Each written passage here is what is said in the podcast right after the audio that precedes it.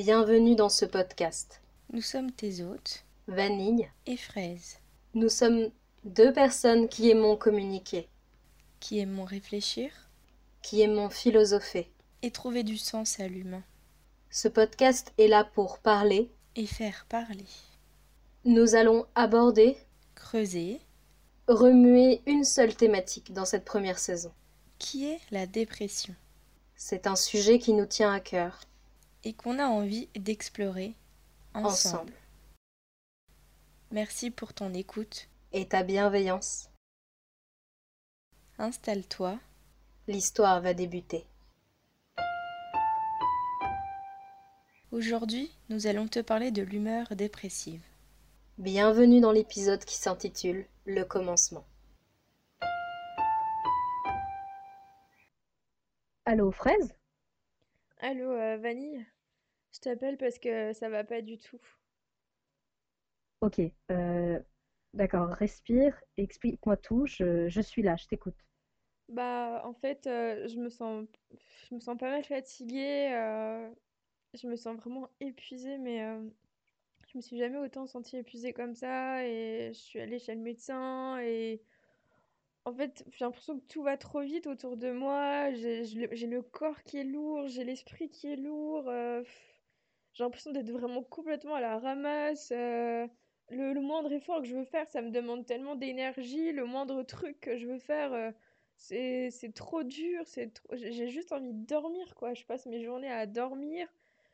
Je dors tellement trop. Enfin, je dors, je fais des nuits de 10 heures, quoi. euh, je fais des nuits, enfin, ouais, j'ai juste envie de dormir. C'est vraiment juste ça.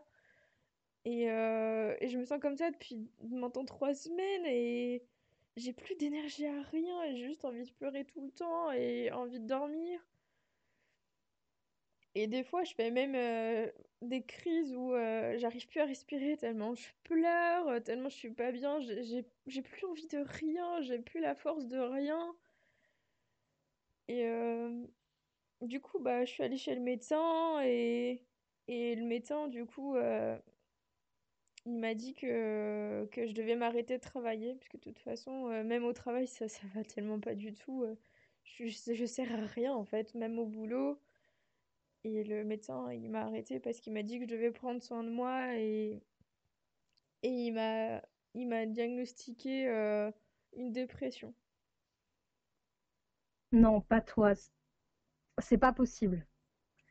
Je t'ai toujours connue si heureuse, si pétillante. Je suis désolée que ça tombe dessus, cet enfer. Tu sais, je le connais bien. Euh, ça va faire plusieurs années, je dirais depuis l'adolescence, bientôt une dizaine d'années que je connais cet état. Mhm. par cycle, par phase qui se répète. Je te comprends que trop bien, mais je te comprends pas avec l'esprit, je te comprends vraiment avec le corps, à l'intérieur. Je suis rassurée de savoir que déjà tu vas pouvoir te reposer et que t'as plus à penser au travail, ce sera plus facile. Et je suis fière de toi, que tu saches m'en Mhm. parler, c'est c'est important.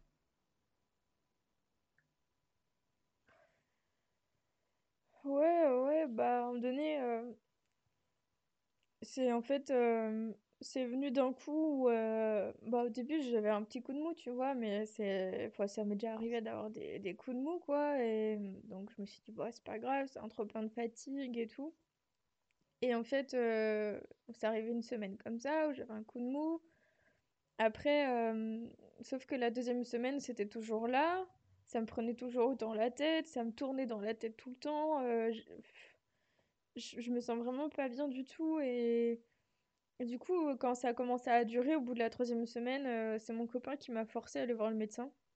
Parce que je pouvais pas rester comme ça, Enfin, j'étais juste une loque, là, qui se traînait euh, du matin au soir, euh, avec juste l'envie de chialer ou de dormir, enfin, les deux en même temps. euh. Et, euh, et même moi, je, comprenais, enfin, je comprenais pas pourquoi j'étais aussi fatiguée, mais enfin, franchement, je suis épuisée.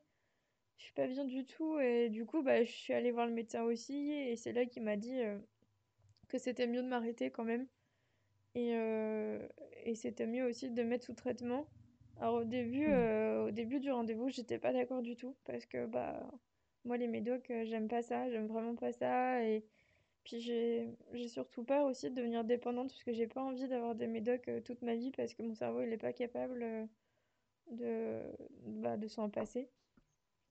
Et au final, du coup, le, pendant tout le rendez-vous avec le médecin, il m'a longuement parlé de comment les médocs ça fonctionnait, de comment le traitement ça fonctionnait, que c'était progressif, que c'était pour m'aider. euh. Du coup, à la fin, bah, j'étais d'accord pour essayer, quoi. Et il m'a dit que c'était une question de dosage, que c'était vraiment pas dangereux, que fallait que je sois bien suivie. Et euh, que là, l'essentiel, c'était que, que je me repose parce qu'en fait, euh, m'a dit que c'était un cas de dépression euh, de type euh, burn-out, euh, genre que c'était un cas... Alors, il m'a dit dépression de stade aggravé, mais ça voulait pas forcément dire que c'était grave, parce que là, ce qui était déjà bien, c'est que j'avais été le voir, quoi, et que je lui avais dit, et que bah, j'en parlais, donc il m'a dit que ça, c'était un signe comme quoi je voulais m'en sortir et tout, mais moi, j'ai juste envie de... Bah, j'en sais rien, en fait, de quoi j'ai envie, et là, du coup, bah, du coup, je travaillais plus, je suis chez moi, et il faut que je me repose, que je pense à moi. Mm. Et du coup, euh, bah, que je prenne le traitement pour que ça m'aide. Et euh, là, la seule consigne, c'est ça, quoi, c'est de, bah, de penser à moi et de faire en sorte que, je sais pas, que ça aide à aller mieux, quoi. Même si j'arrive pas trop à voir comment ça pourrait aller mieux. Ouais. C'est normal, t'as la tête dedans pour l'instant. Euh, il a raison, il faut que tu te laisses du temps de toute façon. Il t'a, il t'a parlé de d'autre chose, de, de quelque chose avec les médocs ou il t'a juste donné des médocs? Non. Non, euh, il m'a parlé, euh, il m'a dit que ça serait bien que je fasse un suivi, un suivi psychologique, donc euh, Ouais. de voir un psy. Mais euh, et le truc, c'est que Parce que, enfin, mo- moi j'ai toute confiance en mon médecin, mais il m'a dit que lui, il n'était pas, euh, pas le plus qualifié pour pouvoir euh, m'aider parce que euh, il m'a dit que bah il y avait des psychothérapeutes qui étaient euh, ou des psychologues euh, qui étaient là pour ça et que ce serait plus judicieux que j'ai un suivi en parallèle du traitement. Et du coup, ça me rassure le fait bah, de- d'essayer de commencer à avoir un suivi. J'ai pas encore vu le psy. J'en ai... Il m'a donné un nom et j'ai pris rendez-vous là, c'est dans quelques temps, mais j'ai pas encore euh, fait le rendez-vous. Donc je sais pas du tout comment ça va se passer et je sais pas à quoi ça va servir, ni si ça va, ni si ça va vraiment servir au final. Donc on verra. Et puis euh, il m'a aussi parlé de que si jamais ça, ça devenait plus difficile, euh, je pouvais... il y avait l'éventualité de l'hôpital psy. Mais Mm. euh, mais moi, je veux pas du tout. Je veux pas du tout parce que je, je suis pas folle, quoi. Je suis pas, euh, je suis pas quelqu'un qui, qui doit être enfermé là dans un truc où je sais même pas comment ça se passe, je sais pas ce qui se passe là-bas. euh. J'ai pas envie, euh, j'ai pas envie d'aller là-bas en fait. Parce que je sais pas comment c'est là-bas, c'est l'inconnu. Et moi, tout ce que je veux, c'est être chez moi et aller mieux. Et de toute façon, j'ai pas la force de partir de chez moi et de sortir, quoi. Mais du coup. euh, j'ai j'ai pas envie d'aller là-bas. Écoute, chaque chose en son temps. D'accord? Ça fait beaucoup d'un coup là. Tu, tu restes un être humain, c'est chaque chose en son temps. Ok? Mm. Petit pas par petit pas, petite brique par petite brique. Mm. Écoute, je vais essayer de te partager un peu ce que je sais sur tout ça et ce que toutes ces années m'ont permis de, de comprendre et d'apprendre. Je vais, je vais déjà Mm. essayer de te partager ça. Ok? Respire, tout va bien. Ouais, ok. Tu sais, les antidépresseurs, j'en ai déjà pris il y a quelques années, pendant euh, allez, presque six mois, un an, je me souviens plus exactement, mais euh, j'avais 14 ans, 13-14 ans à l'époque. Mhm. Mais euh, j'étais beaucoup trop jeune pour en, pense- pour en prendre, je pense. Et j'avais que ça de mon côté. J'avais pas de suivi psy à côté. Et euh, Mm. je sais aujourd'hui que les, les médicaments agissent comme un support, comme une aide. Et ils peuvent, je pense, vraiment fonctionner dans certains cas. Tu sais, la maladie, c'est une dépression hyper compliquée. Et la dépression, c'est une maladie. Tu vois, ça me touche tellement de savoir que tu es dans cet état-là que ça me. J'en perds mes mots. tu sais, la dépression, c'est une maladie très, très compliquée, très complexe. Elle est aussi bien psychologique que psychologique. Mm. Aussi bien biologique que psychologique. Euh, ouais. En la, comprenant, en la comprenant un peu mieux, je pense qu'on peut se rassurer. Car tu sais, qui se passe en nous, c'est compliqué de, le maîtriser, de le savoir comme ça, quand, quand ça a lieu en tout cas. Biologiquement parlant, la dépression, pour le cerveau, c'est comme un dysfonctionnement, comme une machine qui manque de certains carburants. Elle agit sur les neurotransmetteurs principalement. C'est comme des messagers qui communiquent plus. Il y a la sérotonine en tout premier, qui se charge de tout ce qui est la satisfaction, la satiété, la libido, mhm. l'anxiété, et qui intervient dans la limitation des prises de risques. Il y a aussi la dopamine. Elle, elle se charge de la sensation du plaisir de... et de ce qui peut concerner cette fois la prise de risque. Et à L2, elles équilibrent un peu ce dernier aspect. Et il y a aussi la noradrénaline. Elle s'occupe de l'énergie, de la forme, de l'éveil. Elle peut intervenir dans les émotions et dans l'attention aussi qu'on a face aux choses. Et également dans tout ce qui concerne les rêves. Alors, je ne sais pas si ça peut te rassurer, mais sache que tout ça, c'est compliqué à dire, mais c'est normal. Non, t'es pas folle. T'es pas folle. C'est juste un truc qui tombe dessus et que tu peux pas expliquer pour l'instant, mais laisse le temps faire les choses. Bien sûr, je suis pas médecin et tu le sais. Et je te partage juste quelques connaissances que j'ai eues à force de me renseigner, à force de rechercher et à force de vouloir comprendre moi aussi ce qui m'arrivait. Mais euh, tu sais, les médicaments prennent en charge cet aspect-là et régulent ces neurotransmetteurs qui sont fatigués. Leur action, elle n'est pas immédiate, mais en plusieurs phases. Alors c'est pour ça que je te disais chaque chose en son temps. Mm.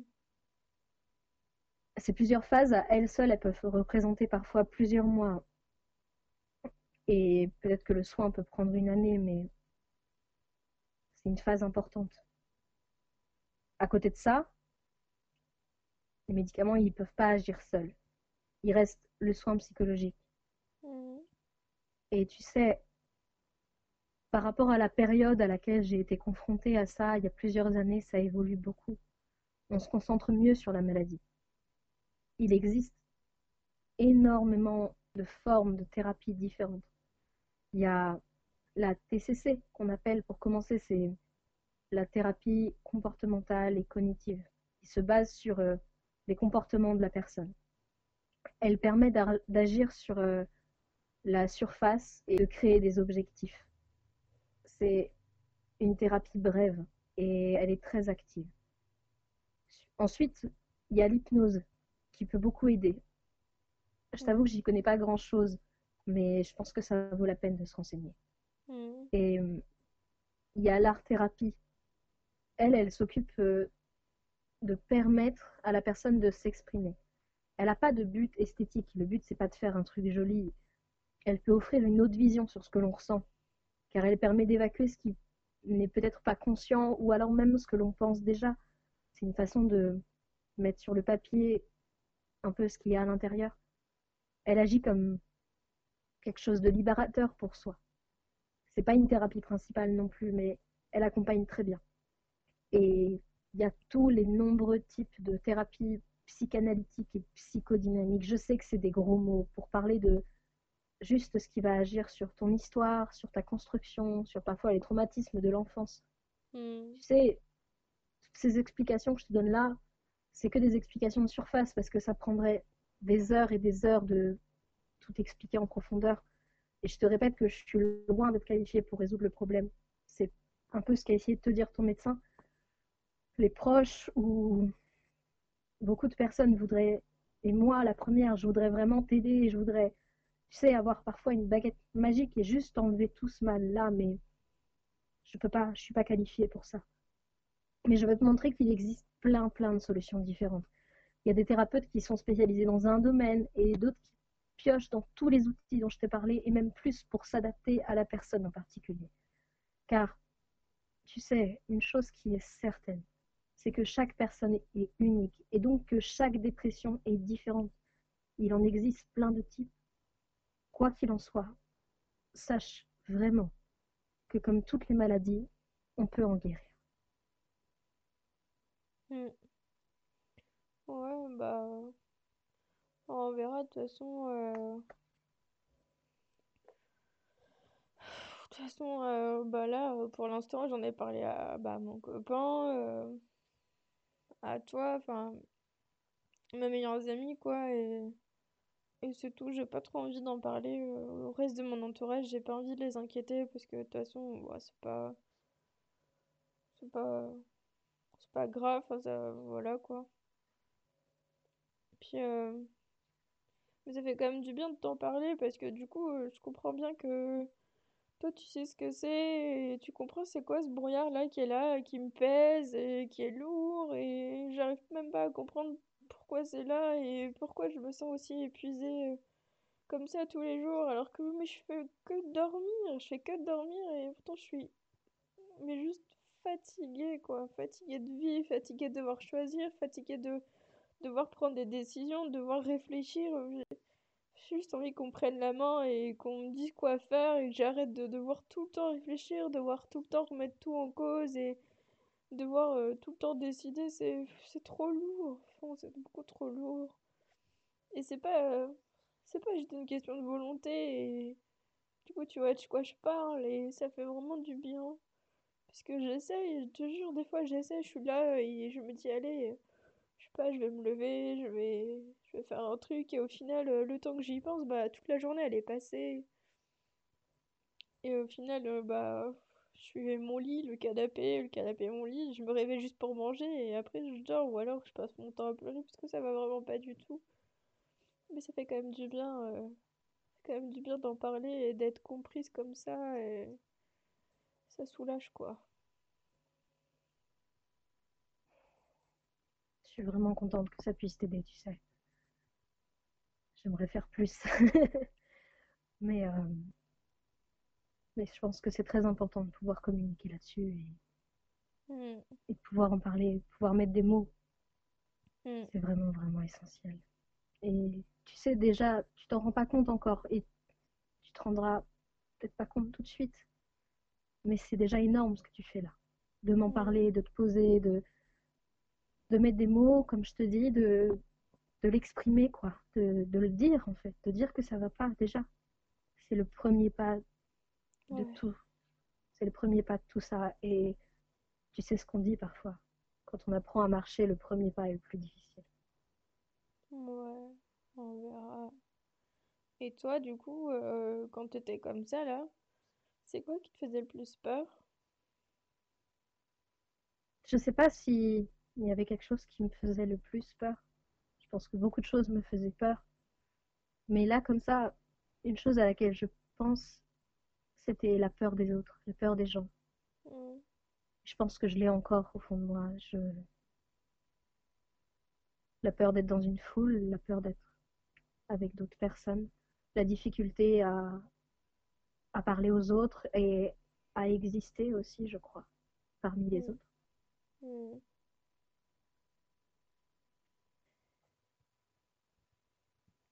Écoute, euh, Vanille, je vais te laisser parce que là, je suis en, je suis en train de m'endormir. Je suis beaucoup trop fatiguée et du coup, je vais dormir un coup. Ouais, prends soin de toi, c'est le plus important pour l'instant. Et euh, c'est déjà énorme ce que tu viens de faire. Prends soin de toi, ma fraise.